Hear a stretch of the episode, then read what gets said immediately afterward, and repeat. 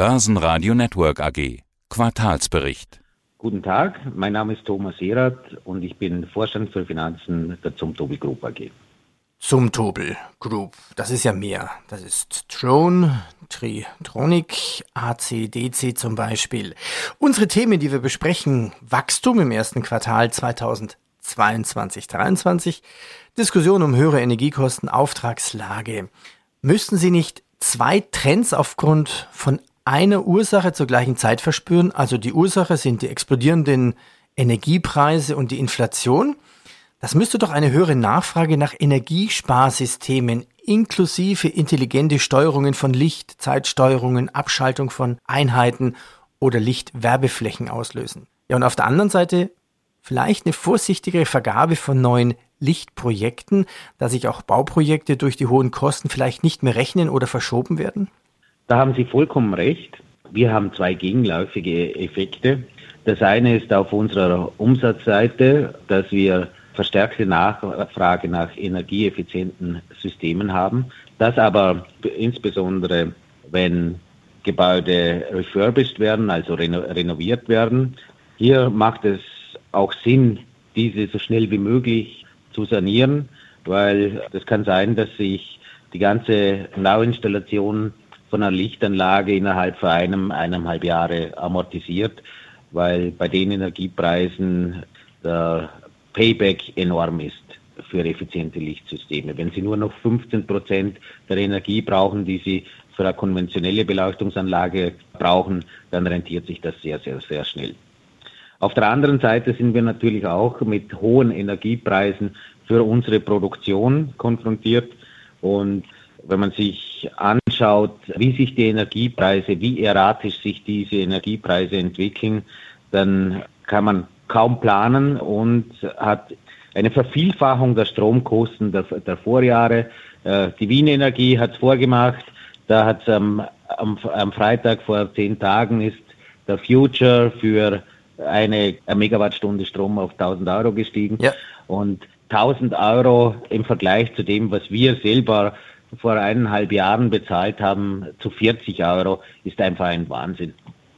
Schon verrückt. Also die Story Wien Energie, das ist eine eigene, eigene Geschichte, aber es zeigt, in welcher Zwickmühle wir sind. Also, das heißt, haben Sie eine höhere Nachfrage von Kunden also aus dem Altkundenbestand, die auch anrufen und sagen, oh, könnt ihr mir meine jetzige Lichtinstallation relativ einfach und schnell überarbeiten? Wie kann ich sofort Strom sparen, ohne jetzt alles neu zu installieren? Sowieso. Also das, da gibt es eine rege Nachfrage äh, danach.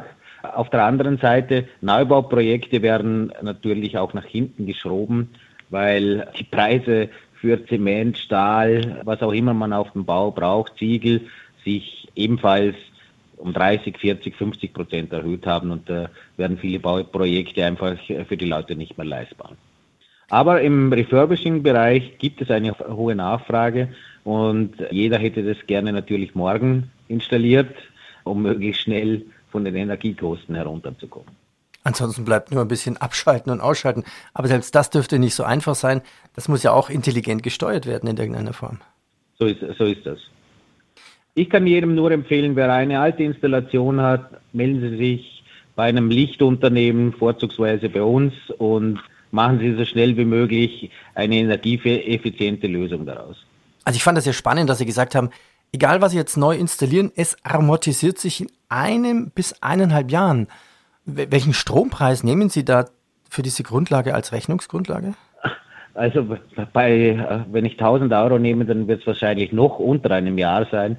Aber bei, ich, ich, ich gehe davon aus, dass bei 50, 60 Cent, äh, dass der Payback innerhalb von eineinhalb Jahren ist. Haben Sie auch schon mal nachgedacht, Ihr Lichtgeschäft zu erweitern, vielleicht mit Solarinstallationen auszubauen und auch Solar mit anzubieten? Also Stromspeicher auch noch dazu nehmen, also tagsüber Licht, Sonnenlicht sammeln und nachts Licht an? Also ganze Systeme werden wir nicht anbieten, das ist nicht unser Geschäftsbereich. Worüber wir nachdenken können, ist Solarpanels an Außenleuchten zu geben, dass man während des Tages den, die Sonnenenergie speichert, dass man sie in der Nacht abgibt äh, für die Straßenbeleuchtung. Ist aber auch nicht unser Kern, äh, Kerngeschäft. Schauen wir uns Ihre Zahlen an. Also in Q1 2022 2022-23 hat Zumtobel den Umsatz jetzt um über 8 Prozent auf 300, fast 314 Millionen Euro gesteigert. Der Quartalsgewinn lag angesichts des deutlich gestiegenen Kosten bei rund 11 Millionen Euro gerundet, spürbar unter dem Vergleichsquartal des Vorjahres, also minus 19 Prozent. Wie viel mehr Kosten haben Sie denn selber zu leisten, wegzusparen, wegzudrücken, weiterzugeben? Von den Input-Faktoren können Sie davon ausgehen, dass Sie zwischen 10 und 15 Prozent höhere, höhere Kosten haben zum sagen wir, letzten Halbjahr. Es ist immer schwierig zu sagen, wie hoch die Kostenbasis wirk wirklich ist, da die Preise überall sehr erratisch sind. Kupfer äh, springt von 11.000 auf 8.000 Euro. Sie haben Aluminium, das, das springt wir können das gar nicht so richtig sagen. Wir wissen nur, dass wir mehr Kosten haben in der Größenordnung zwischen 10 und 15, 10 äh, und 15 Prozent. Die Frachtkosten springen auch. Insbesondere die Energiekosten tun uns jetzt richtig, wirklich weh. Ja. Thema Gas, Gasmangel. Ich glaube, die Frage, bin mir nicht sicher gewesen, ob ich die Frage überhaupt stellen soll. Haben Sie in Ihrer Produktion einen Gasbedarf? Brauchen Sie selber Gas? Äh, wir brauchen Gas als Prozesswärme für unsere Lackieranlagen. Mhm etwas heizt, etwas Energie für unsere, unsere Heizwärme in, in den Gebäuden, aber Gas tut uns eigentlich nicht wirklich weh. Gas tut uns nur weh, wenn die Vorprodukte nicht lieferbar sind. Okay, verstehe. Können Sie denn, natürlich versuchen Sie es, aber können Sie denn die höheren Kosten auch weitergeben an die Kunden? Oder ist irgendwo ein Limit erreicht? Äh, wir versuchen das, ist ganz klar. Jeder muss die Kosten weitergeben, er kann sie nicht selber tragen. Es wird aber irgendwann einmal einen Plafond geben, wo die Leute die einfach nicht mehr kaufen. Da sind wir uns auch bewusst. Äh, irgendwann wird es allen zu teuern und dann verkauft man zwar noch, aber hat einen signifikanten Nachfragerückgang. Okay, na das wäre genau der Punkt, was ja eigentlich die Notenbanken will, dass dann vielleicht die Inflation zurückgehen würde. Aber das ist eine ganz andere Diskussion. Ja. Wie sieht es denn eigentlich bei Ihnen bei den Lieferketten aus, bei Ihren Vorlieferanten? Lieferketten sind immer noch schwierig. Bei Halbleitern hat sich die Situation zwar, zwar verbessert, sind aber immer noch auf Allokation bei verschiedenen Anbietern. Also die Lage ist etwas besser geworden, aber immer noch anspruchsvoll. Ansonsten haben wir kleinere Probleme mit, mit Stahl, Plastik, PCBs, aber die, würde ich sagen, sind im Rahmen der alltäglichen Schwierigkeiten, die man im Geschäftsleben hat. Mhm. Ja, schauen wir uns noch die Währungen an. Parität beim Euro, höherer Schweizer Franken, Hongkong-Dollar, Yuan, türkische Lira im Sturzflug. Was macht das für Zumtobel in der Gesamtsumme aus? In der Gesamtsumme erhöht das unsere Kosten, weil der US-Dollar auf Parität gegangen, äh, Parität gegangen ist.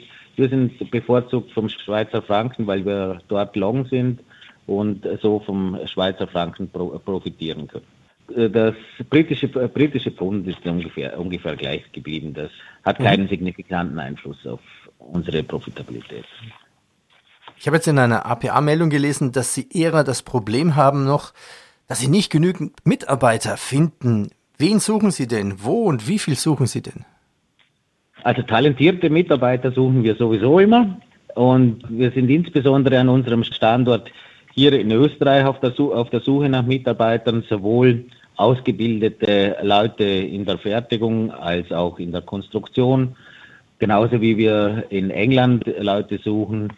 Für Forschung und Entwicklung brauchen wir Leute. Also der Arbeitsmarkt ist ja, wie alle Unternehmen das dasselbe Empfinden haben, ziemlich leer, leergefegt. Wie sich die Situation dann in sechs Monaten oder acht Monaten darstellt, das wird wird sich weisen, ob die Mitarbeiterverfügbarkeit nicht besser wird. Schauen wir uns noch ein Projekt von Ihnen an. Natürlich jetzt schwierig im Radio von Schauen zu sprechen, aber vielleicht können Sie es ein bisschen bildlich darstellen. Äh, wir haben gerade ein, in Frankreich ein großes Stadion mit Außenleuchten, mit Scheinwerfern beleuchtet. Das ist der Start äh, Geoffrey Guichard. Und da sind unsere Alt, altes G5-Leuchten äh, altes G5-Leuchten drin. Dann haben wir eine riesen Logistikhalle für Blackmans in UK gemacht und da sind unsere Tekton-Schienen drin. Ja, vielen Dank für diesen Einblick.